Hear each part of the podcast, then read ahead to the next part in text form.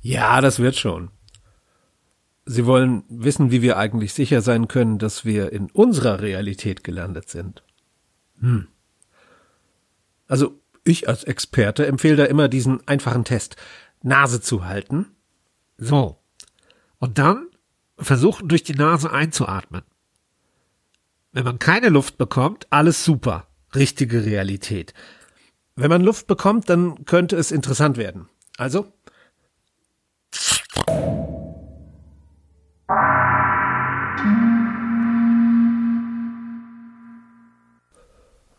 Okay, das ist neu.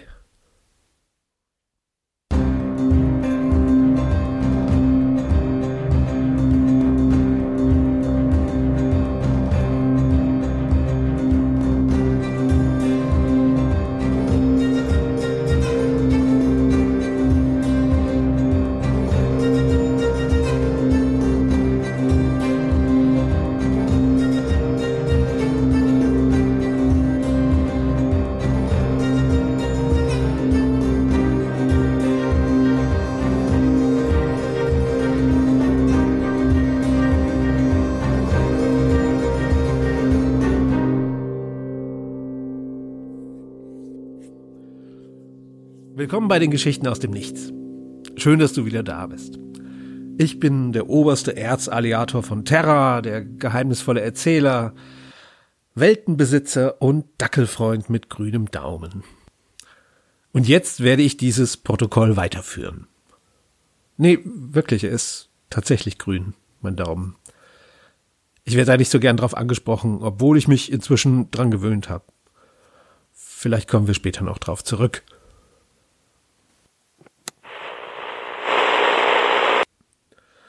Ach ja, diese Kategorie von Frage. Gleich zu Anfang. Wie fühlt man sich als Besitzer einer Welt? Ein bisschen von der Qualität her so wie die Frage am Geburtstag. Und wie fühlt man sich so mit pff, jetzt 36 im Gegensatz zu gestern mit 35?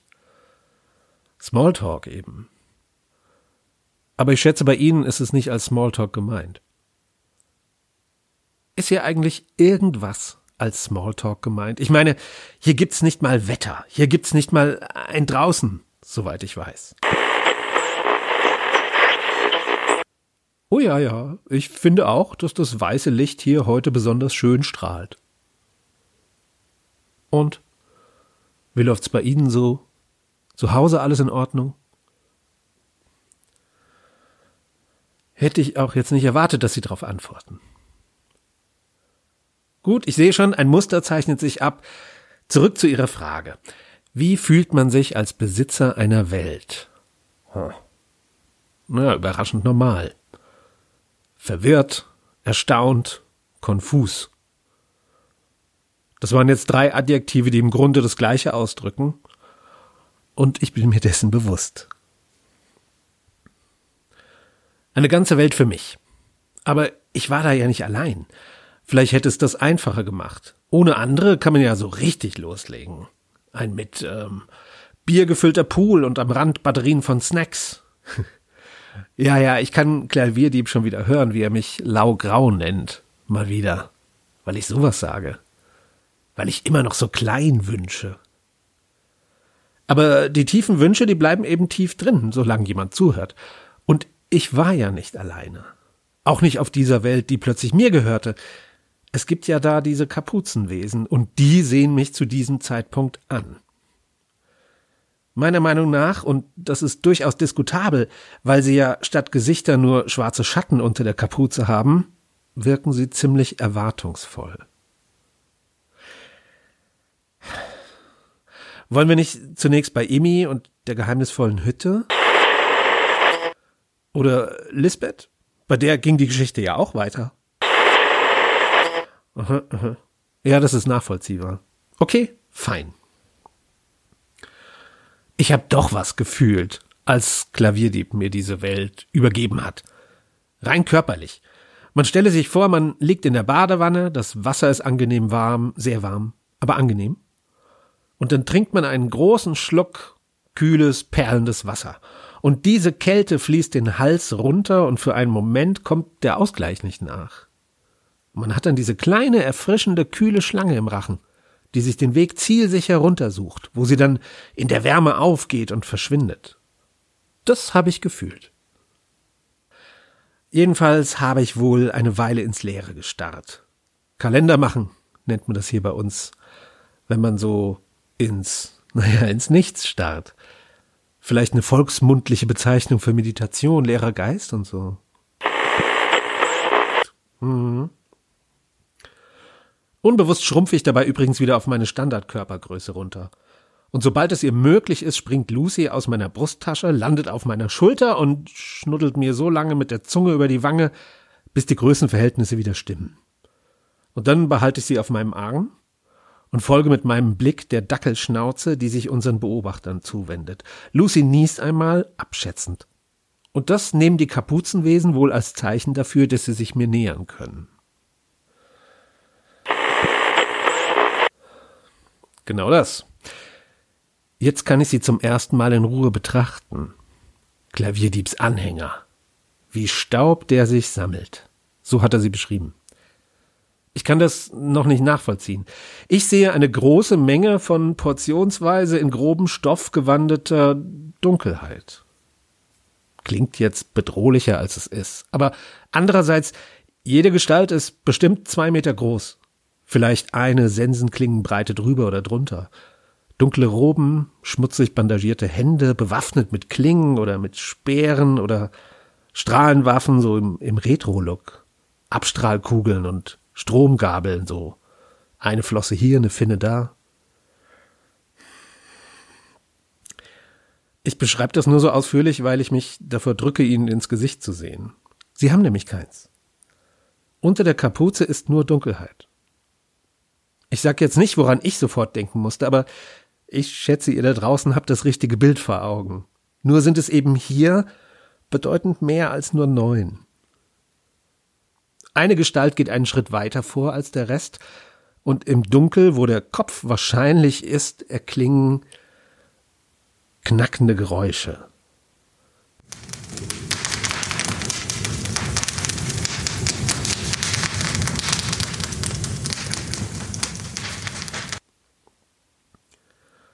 Wenn das deine Sprache ist, denke ich, dann würde ich gern wissen, was du gerade gesagt hast.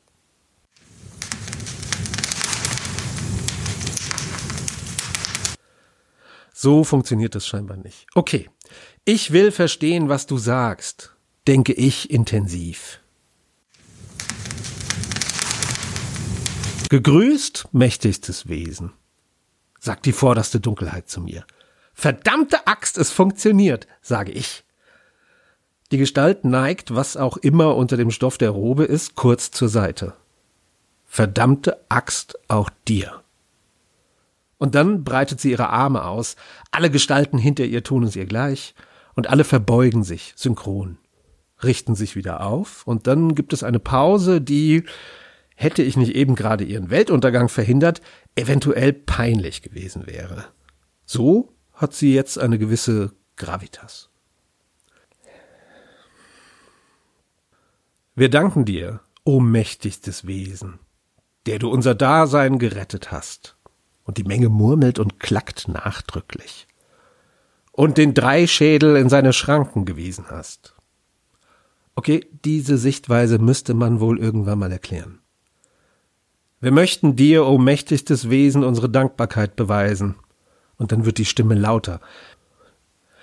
Erbauet Nehmt den härtesten Stein, das seltenste Erz, die ehrwürdigsten Knochen, nehmt von allem mehr als genug, mehr noch als zu viel. Erschafft unser Monument der Dankbarkeit und der Verehrung. Und die Menge jubelt. Gut, es klingt, als würde eine Horde Skarabäen die Blechblasabteilung eines Staatsorchesters durch einen maroden U-Bahn-Tunnel jagen, aber es ist eindeutig Jubel. Ich ähm, muss ich erwähnen, dass ich für diese Situation nicht sofort eine passende Erwiderung finde.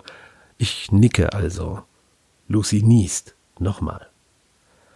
Und auch für dich, fälliger Gefährte, sagt mein Gegenüber, in einem Tonfall, der mir zeigt, dass niemand so ganz gegen den Charme eines niesenden Dackels immun ist. Und mich schon ziemlich fürs einnimmt. Lucy nimmt das übrigens seelenruhig entgegen. Ihr Schwanz wedelt dreimal, äußerst huldvoll wie immer, hin und her. Oh, dann begann das Fest.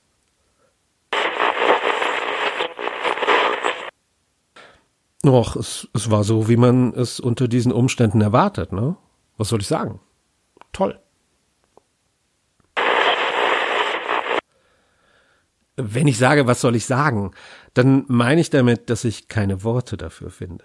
Der endliche Tanz der Unmöglichkeit heißt zum Beispiel nicht ohne Grund so. Und die Farbakrobatik lässt sich auch nicht in Worte fassen. Ja, natürlich werde ich bedient. Ich sitze mittig an der Breitseite einer gewaltigen Steintafel und Speis und Trank wird aufgefahren. Der erste Gang besteht aus eingelegter Flugquallenhaut an Honig. Und ich weiß, was Sie jetzt denken. Und ja, es gibt hier Bienen. Und hier treiben sie regen Naturalienhandel mit den befreundeten Parteien.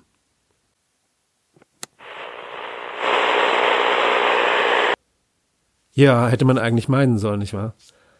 Dass es eine komische Situation ist. War's aber nicht.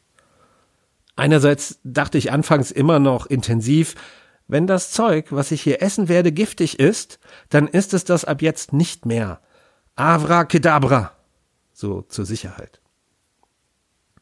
Aber tja, wer hätte es gedacht, dass man sich unter hunderten zwei Meter großen Kopien des Schnitters so schnell so wohlfühlen kann. Es hilft natürlich auch, dass ich ein paar Sachen gelernt habe. Jedenfalls frage ich die Gestalt neben mir, mit der ich bisher als einzige gesprochen habe, wie ist dein Name? Und die Antwort kommt sofort. Schattenwunde, ohnmächtigstes Wesen. Ah, sag ich. Möchtest du auch die Namen der anderen hier am Tisch erfahren? Ja, sag ich. Und Schattenwunde deutet der Reihe nach auf Nachtblut, Fluchbrand, Brandbalg, Schwarzwind, Knochenhammer, Blutwind, Schwarzknochen, Nachthammer, Knochenblut, Brandfluch, Schmerzherz. Schmerzherz, entfährt es mir. Ja, Schmerzherz, mächtigstes Wesen.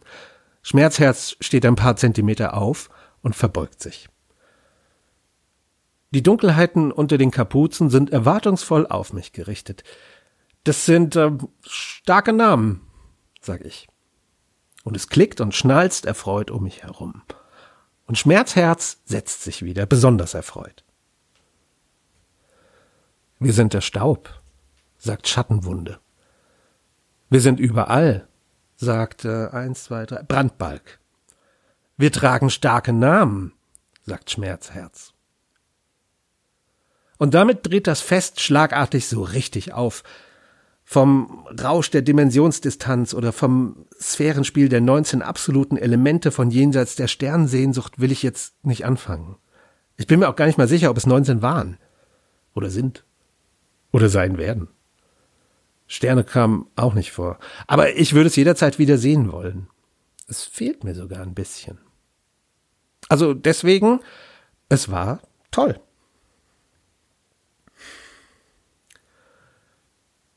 Ich weiß, was Sie jetzt fragen werden, und es beschäftigte mich auch. Wie wird es aussehen, wenn diese Wesen etwas essen? Oder? Ha! Überraschend normal. Gabel in die Nahrung, zackiges Messer zum Absäbeln eines mundgerechten Stücks, Gabel bringt Portion zur Kapuze, taucht kurz in die Schwärze, kommt entladen wieder raus. Und wenn man Glück hat, in einer Pause des Feierlärms um uns herum, hört man das knappe Geräusch eines Holzscheits, das im Kaminfeuer knackt. Das ist alles. Zu kleine Beobachtungen für Sie? Hm. Mir erscheint das schon wichtig. Aber gut, zur großen Einordnung. Sie sind der Staub, Sie sind überall, Sie tragen starke Namen. Glauben Sie mir, wenn Sie dort gewesen wären, dann hätte Ihnen diese Information auch erstmal genügt. Kurz gesagt, ich höre Liedern zu, hm, sagen wir der Einfachheit halber, es sind Lieder. Und esse Sachen. Es wird getanzt, es wird gesungen, ich esse andere, noch viel andere Sachen. Und ebenso viele Sachen trinke ich. Ich singe und ich versuche mich am Tanz, super kompliziert. Aber man kommt doch recht schnell rein. Und die Stadt der Monumentalbauten erschallt vor, ja, sagen wir auch hier erneut der Einfachheit halber Musik und Gesang und anderen Ereignissen. Es ist ein Fest. Es ist das Fest. Es ist, ah, ja. Eine Hälfte der Wesen feiert übrigens, die andere Hälfte baut Gerüste auf und schafft Baumaterial heran. Und regelmäßig wechselt man sich ab und die andere Hälfte feiert dann. Und nach dem wievielten Schichtwechsel bin ich satt und etwas benebelt und versuche die verschiedenen Geschmäcker, die ich aufgenommen habe, zu bestimmen, scheitere aber das finde ich nicht schlimm. Und ich bin inzwischen so gut in der Deutung der Kapuzenhaltung, dass ich erkenne, dass Schmerzherz etwas auf dem Herzen hat. Verzeihung, aber der Name gibt mir regelmäßig den Rest, der ist so, äh, naja. Was ist los? frage ich in einer leiseren Pause, wobei ich den Eindruck habe, dass das Fest immer leiser wird, wenn ich etwas sage. Kollektiv. Vielleicht aus Respekt. Vielleicht aus Neugierde, vielleicht aus Zufall. Verzeiht, mächtigstes Wesen. Er schrumpft ein wenig in sich zusammen. Ich habe gestarrt. Das war ungehörig. Ich wedle den Einwand mit der Hand weg. Man könnte meinen, dass ich mich recht schnell in die Rolle des mächtigsten Wesen eingelebt habe, ne? Aber es fällt auch leicht, wenn man's von jeder Seite hört. Sprich, frei heraus, Schmerzherz. Sehen Sie, ich habe sogar diesen Sprachduktus plötzlich 1a drauf. Schmerzherz holt Luft, wohin auch immer, und dann fragt er halblaut, Dein Kopf ist so fein geschmückt und so beweglich. Haut, teils gespannt, teils gefaltet. Feines Fell von unterschiedlicher Dichte und Weichheit und, oh, diese nass glänzenden Kugeln mit den farbigen Ringen, die uns stets zeigen, wohin du blickst. Ein Meisterstück. Sag, o mächtigstes Wesen, woher hast du diesen Schädel, den du so spielerisch einfach meisterhaft beherrschst? Hier hört die huldvolle Allee, auf der ich mich bisher elegant bewegt habe, abrupt auf und wird zu einem geschotterten Feldweg. Ähm, bremse ich schlingernd. Gegen jegliche Chance sehe ich mich hilfesuchend um, aber jede einzelne Dunkelheit in Hörweite ist auf mich gerichtet. Schattenwunde sagt etwas. Das ist gut. Ja, mächtigstes Wesen. Schmerzherz spricht mutig aus, was wir alle denken. Das ist nicht gut. Dein Schädel fasziniert uns. Das ist gar nicht gut. Es würde uns viel bedeuten, wenn wir deinen Schädel an uns nehmen dürften. Bitte. O mächtigstes Wesen, schenke uns deinen Schädel. Das ist schlecht. Ein Dutzend Paar schmutzig bandagierter Hände bewegt sich und fasst die Ränder der Kapuzen. Lass es uns dir zeigen, spricht es um mich herum aus den schwarzen Höhlen. Lass es uns dir zeigen. Langsam und fast vorsichtig werden die Kapuzen nach hinten gezogen. Sie zeigen mir, was sich darunter befindet, in ihrer Dunkelheit. Ganz, ganz schlicht.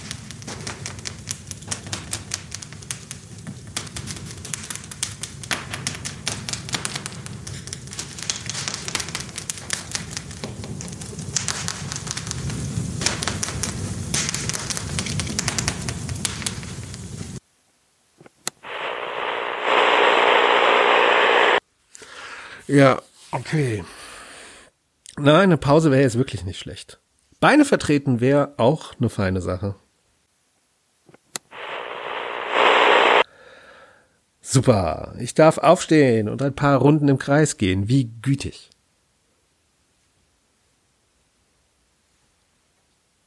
Was ist denn das hier? War das schon immer da? Das sind doch die Umrisse einer Tür. Es ist eine. Es ist eine Tür. Ich bekomme die schon irgendwie auf. Moment. Hier ist, wenn ich hier meine Hand und wenn ich hier drücke. Aha! Oh Mann! Eigentlich will ich da jetzt nicht drüber reden. Ich wette, wenn Sie grinsen könnten, dann würden Sie jetzt grinsen.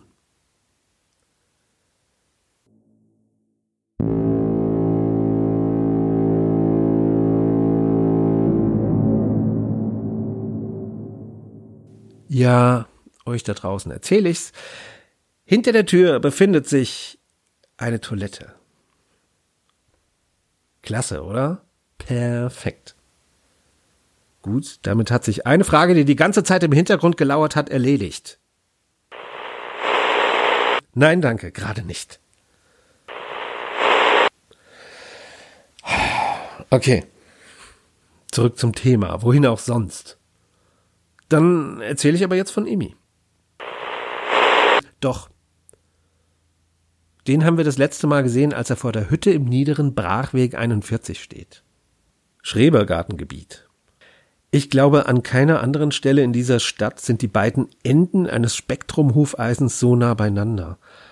Bunt blühendes, zentimetergenau getrimmtes Gartenspießertum als das eine Extrem und nur einen kleinen Schritt jenseits der maschenverdrahteten Grundstücksgrenze die Freiluftverfallskultur der raumfüllend ewig sammelnden Monaden. Es sah schon schlimm aus da, will ich damit sagen. Das Grundstück Niederer Brachweg 41 wirkt wie ein Wertstoffhof. Ohne Hof. Und auch schon eine ganze Weile lang ohne Wert und das tote Holz, das sich zwischen allen Sandhügeln und Kieshaufen und Blechtonnen und Palettenstapel und verbeulten Dachrinnen und Reifenstapeln angesammelt hat, das verschönert das Gelände geradezu, gibt dem Ganzen einen einheitlichen Look. Und zwei ausrangierte Tiefkühltruhen stehen da auch rum. Schief, natürlich. Die sind noch deutlich zu erkennen. Und die Hütte eben, der Schuppen.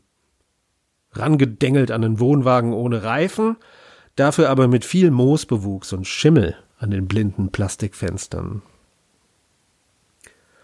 Immi sieht sich die Sache an. Die Nachmittagssonne macht es nicht schöner. Und er geht rein. Wissen Sie noch warum? Weil er durch den Wurzelgehstock von Lisbeth hergeführt wurde. Das ist jetzt ein Satz, der nicht für jedes Ohr Sinn ergibt. Der Stock war inzwischen wie ein Wurm aus Holz durch die offenstehende Tür gekrabbelt und in der Hütte verschwunden. Okay, das ist auch ein bisschen sperrig im Verständnis, ne? Aber was soll's? Sie wissen, was ich meine, und ihr da draußen wisst es auch. Das ist eine der Eigenschaften, die uns zu so einer verschworenen Gemeinschaft macht. Imi geht dem Stock hinterher. Er betritt jetzt die Hütte. Ja. Es ist eine wackelige Angelegenheit. Der Boden der Hütte ist durch mehrere Schichten von losen Ästen, Wurzeln und Stöcken verborgen. Wie alles hier. Wahrscheinlich geht Imi wie auf rohen Eiern. Die Einrichtung der Hütte folgt der Ausrichtung des gesamten Geländes. Alle Sachen hier waren bestimmt irgendwann mal noch für irgendwas gut. Aber gut ist relativ. Imi lässt nur seinen Blick wandern, das ist sicherer für seine Knöchel. Hm, denkt er wohl. Und dann sagt er vielleicht sowas wie, wofür hast du mich hergeführt, wandernder Stock? Und erhält keine Antwort. Er wechselt eventuell die Taktik. Komm, Stocki, Stocki, Stocki. Was Blödsinn ist, denn während der gesamten langsamsten Verfolgung der Welt durch die halbe Stadt hat der Kriechstock in keinster Weise auf Ansprache reagiert und Emi hat einiges probiert. In dieser Beziehung ein völlig normaler Stock. Wenigstens in dieser Beziehung. Hierher, Stocki, Stocki, Stock, stockt Emi. Denn ein Gedanke blüht auf. Wenn, nur mal so gedacht, ein sich bewegender Stock an einen Ort kriecht, an dem Hunderte, ach was, Tausende anderer seiner Art liegen. Hm. Bist du vielleicht gar nicht der Einzige, sondern einer von vielen, fabuliert er weiter laut vor sich hin. In diesem Fall spricht er weiter, sollte ich vielleicht vorsichtiger sein. Und er will sich zur Eingangstür wenden, um sie als Ausgangstür zu benutzen, als sich die Masse des Totholzes öffnet. Der zerkratzte Esstisch wird zur Seite geschoben, der einzelne Klappstuhl ebenfalls. Das Feldbett, es, es ist ein Feldbett, das ist jetzt deutlich zu erkennen, crowdsurft auf der verästelten Masse ebenfalls zur Seite und Äste, Stöcke, Wurzeln weichen. Stellen sich fast ordentlich an den Wänden der Hütte auf und geben die Sicht frei auf den Boden. Linoleum in Marmoroptik. Aber faltig, verknickt, abgenagt vom Zahn der Zeit, aber hauptsächlich dadurch zerstört, dass irgendjemand offensichtlich eine Grube inmitten der Hütte gegraben hat. Oder besser gesagt, denn Imi geht einen Schritt weiter, reckt den Hals, um besser zu sehen, einen Schacht. Und über den Rand des Schachts ragen die unverwüstlichen Spitzen einer Aluminiumleiter heraus. Nicht weit, vielleicht zwei Handbreit.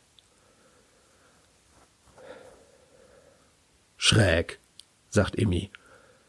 Geht zum Schacht, schaltet die Taschenlampe an seinem Handy an und steigt die Leiter runter.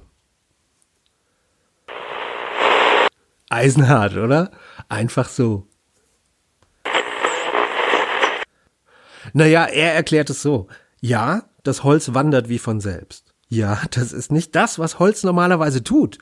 Und ja, ein Schacht in einer Schrebergartenhütte bedeutet in den seltensten Fällen, dass man den Eingang zum Partykeller gefunden hat. Aber die Ausgangstür war nicht blockiert. Ein Blick über die Schulter, denn zurückgeschaut hat er dann doch mal, ganz so eisenhart ist er dann auch nicht, zeigt das. Die Tür ist frei. Der Ausgang ist nicht versperrt. Das Holz oder was auch immer lässt ihm die Wahl. Du kannst gehen, wenn du willst. Zurück. Jederzeit. Raus. Aber hier vorne, hier geht's auch weiter. Emi findet es, naja, vertrauenserweckend wäre zu stark. Beruhigend auch. Okay. Ja, er findet es okay. Und okay ist besser als niemals zu erfahren, was in diesem Schacht ist, oder? Das ist, ja, das ist die beste Erklärung, die wir haben. Und deswegen klettert Immi mit dem leuchtenden Handy in der linken Hand die Leiter runter. Gute Baumarktqualität, denkt er bei der sechsten Sprosse. Eine Schiebeleiter, zweiteilig, bei Sprosse 10. Vielleicht sogar Handwerkerausführung bei Sprosse 14. Und bei Sprosse 15 lässt er das Handy vor Schreck fallen, weil er das Skelett am Boden des Schachtes entdeckt hat. Im zielsicheren Licht des fallenden Telefons erkennt Emi einen Schädel, eine Latzhose, ein brüchiges T-Shirt, Armknochen, Pilzbewuchs, ein Gummistiefel, feucht glänzenden Schleimpilz, eine silberne Armbanduhr und dann nichts mehr. Weil das Telefon jetzt auf dem Schleimpilz aufschlägt und schmatzend in ihm verschwindet. Und Tageslicht kommt hier unten nicht an.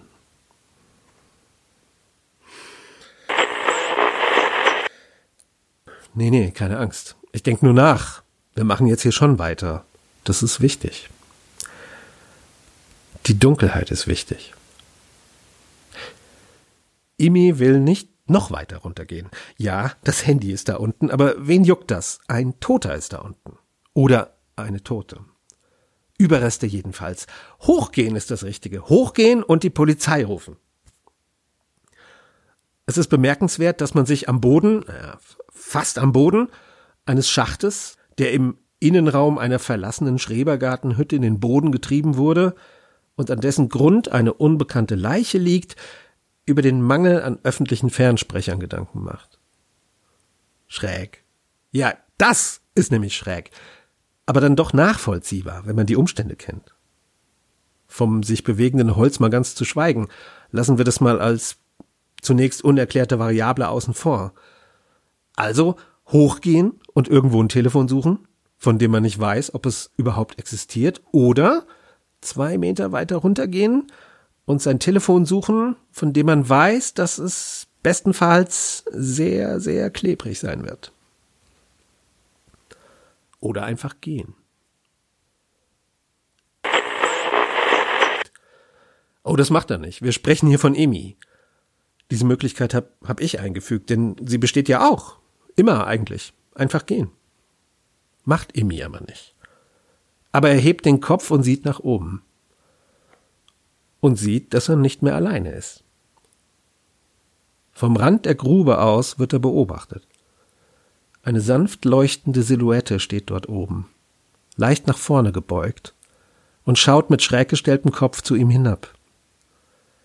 Eine leuchtende Schaufensterpuppe, die nicht starr bleibt, sondern sich mit seltsam routiniert wirkenden Bewegungen aufrichtet, umdreht und erst den einen Fuß auf die oberste Leitersprosse stellt und dann den anderen auf die eins niedrigere Sprosse und langsam Sprosse für Sprosse trittsicher und ohne Zögern hinabsteigt.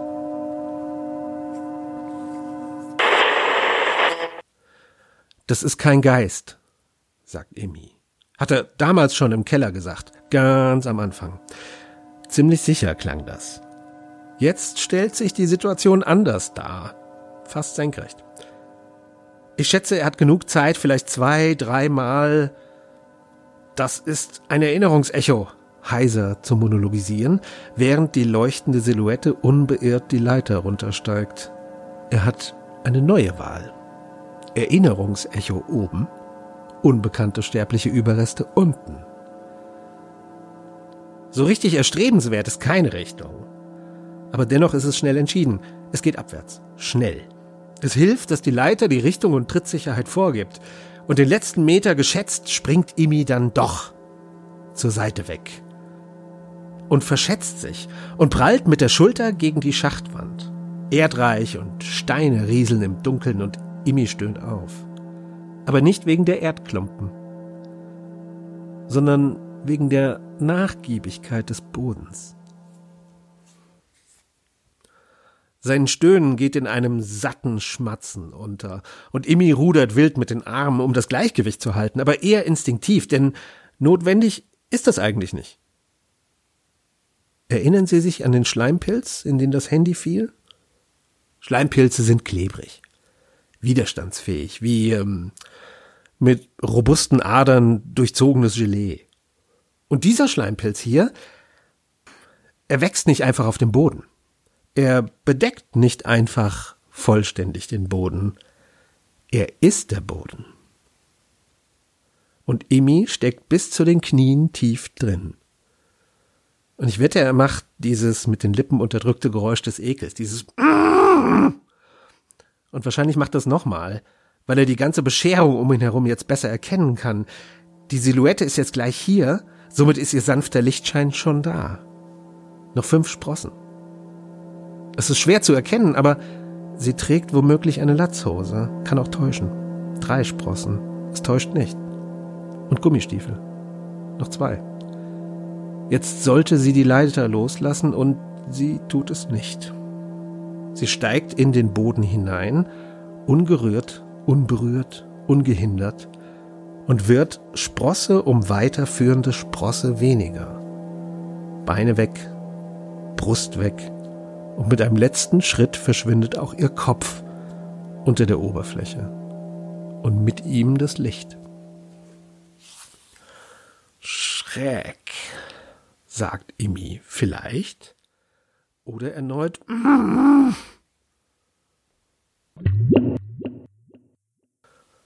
Das Handy taucht an die Oberfläche des Pilzbodens. Auf der Rückseite liegend, so dass die immer noch eingeschaltete Taschenlampe direkt nach oben leuchtet und das Skelett nebenan im Dunkeln hält. Ibi bückt sich und greift nach dem Telefon, kommt aber nicht ganz ran. Er klebt immer noch fest. Erinnerungsblitze an Strandurlaube früher schießen durch seinen Kopf, eingegraben im Sand bis, naja, bis zu den Knien eben, im Watt, mit all seinen Bewohnern, Würmern und so und anderes. All diese winzigen Zangen und winzigen Zähne und winzigen Stacheln. Er streckt nochmal seinen Arm aus, soweit es eben geht, und das Telefon scheint ihm förmlich entgegenzukommen. Nein, es scheint nicht nur so, es kommt ihm entgegen. Unter dem Handy hat sich eine Blase im Schleim gebildet.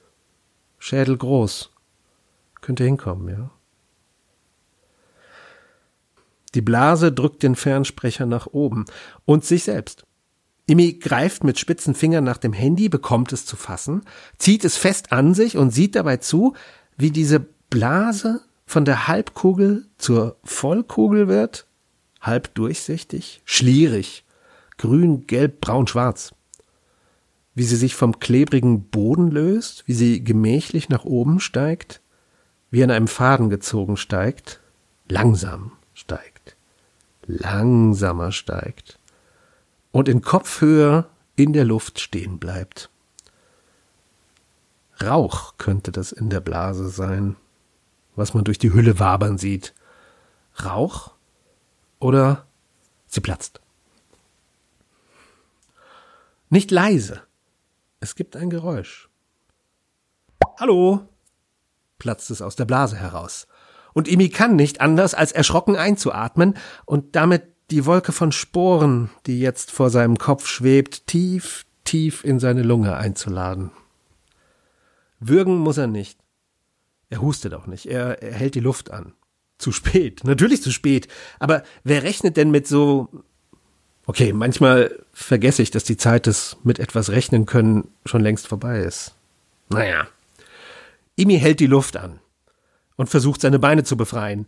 Das eine Vorhaben funktioniert, das andere nicht. Und weitere Blasen bilden sich im Schleim, mehrere diesmal, kleinere, aber schnellere. Und sie schießen mit Druck aus der zähen Masse nach oben und kommen hintereinander auf Kopfhöhe und platzen ebenfalls schneller. Keine Angst, aber wenn du gehen willst, verstehen wir das. Imi strampelt heftiger mit den Beinen. Der Schleim gibt nach, blubbert aber weitere Blasen nach oben. Schade, wir haben immer so, so, so, so. Imi ist frei, packt die Leiter und zieht sich an ihr hoch und sein Schwung bringt die Blasen durcheinander. Gerne so. Besuch hier. Oft nicht. So. Besuch. So. Der Leiteraufstieg ist rekordverdächtig schnell. Die Blasen schweben langsamer, als Emi klettert. Er wuchtet sich über den Rand des Schachts, dreht sich auf den Rücken und holt tief Luft. Er sieht ein weiteres Blasengeschwader auf sich zuschweben und krabbelt rücklings zur Ausgangstür. Bis bald du willkommen immer bist. Und dann kommt und platzt die letzte Vierergruppe. Parole Power Slave. Grüß Lisbeth. Imi fällt durch die Tür nach draußen. Er verletzt sich natürlich nicht bei seiner Flucht. Er nicht aber auch er fällt auf Schotter und Totholz, aber auch er wird erwartet. Die wohlmodulierte Stimme kommt vom Grundstücksrand. Es ist alles in Ordnung, Herr Imi. Wir übernehmen jetzt. Wir sind Ihr persönliches Level 1 Support Team. Und eine andere, ziemlich ähnliche Stimme fügt hinzu, Sollten Sie einen Dackel dabei haben, möchten wir Sie freundlichst bitten, ihn nicht einzusetzen. Diesmal sind sie zu acht. Drei von ihnen betrachten Emi, die restlichen fünf suchen mit aufmerksamem Blick die Umgebung ab, auch den Himmel. Im Hintergrund stehen drei Limousinen, silbern. Eine Fahrertür öffnet sich. Der Triathlet kommt mit federnden Schritten zu Emi. Er schiebt mit dem Fuß ein paar der herumliegenden Wurzeln und Äste und Stöcke weg und geht in zwei Meter Abstand vor ihm in die Hocke. Hatten Sie Kontakt? fragt er grad heraus. Imi denkt nicht nach, er schüttelt den Kopf. Dann will er etwas sagen, vielleicht will er sich beschweren oder etwas fragen oder schnippisch sein. Aber er, er kann nicht sprechen. Er räuspert sich, er hustet, er hustet nochmal und spuckt eine kleine, halbdurchsichtige, schlierige, grün-gelb-braun-schwarze Blase aus. Der Triathlet steht in einer flüssigen Bewegung auf und macht einen großen Schritt zurück. Bestätigter Kontakt mit dem Rhizom, sagt ein Teammitglied. Wir benötigen einen hermetischen Transporter. Geben Sie das okay, Level 2? Der Triathlet schaut Immi ins Gesicht, schaut zur Blase. Sie platzt. Zurück! Der Triathlet geht einen weiteren Schritt zurück. Level 2 kommt es fragend von Level 1. Imi will ein weiteres Husten unterdrücken, scheitert und pustet wie ein Seifenblasenspielzeug ein Dutzend Bläschen aus. Vielleicht waren wir nicht deutlich genug. Platzt die erste Hälfte. Komm zurück ins Haus. Hier können Level 2 ihr okay für den hermetischen Transporter? Selten hat man gespannter auf einen Hustenanfall gewartet. Imi rappelt sich langsam und vorsichtig auf, unter den wachsamen Augen des Triathleten. Hier können Sie nicht rein. Und die letzte Blase ist besonders groß. Los! Und Emi sprintet los. Er hat vielleicht drei Meter Vorsprung. Der Triathlet ist jedoch in olympischer Form. Aber er hat nicht das Holz auf seiner Seite. Schon beim zweiten Schritt strauchelt er. Imi hat die Tür erreicht. Beim dritten Schritt bleibt der Triathlet vollends im Gewirr der zufällig dort liegenden Wurzeln hängen. Imi hechtet in die Hütte, schlägt die Tür hinter sich zu und hört dabei Okay für den hermetischen Transport. Sie sind gestürzt, Level 2. Dessen bin ich mir bewusst. Ich sage okay für den hermetischen Transport. Das ist unüblich, Level 2. Unüblicher als die Tatsache, dass ich eine Anweisung ein drittes Mal aussprechen muss. Hermetischer Transport ist angefordert. Geschätzte Ankunftszeit elf Minuten. Imi lässt von der Tür ab und sieht sich in der Hütte um. Dass mehrere Schleimblasen aus dem Schacht heraufsteigen, verwundert ihn nicht. Schön, platzt die erste. Komm runter. Wir freuen uns.